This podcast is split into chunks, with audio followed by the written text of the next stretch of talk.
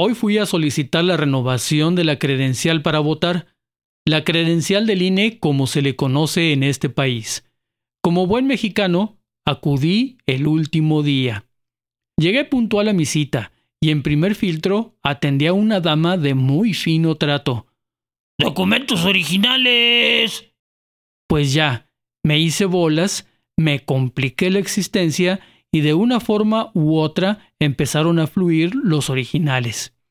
Y cuando le entregué la credencial actual, la mira y dice sorprendida, ¡Está vencida! Y yo le respondí, ¡Pues a huevo! ¡A eso vengo! Ok, no.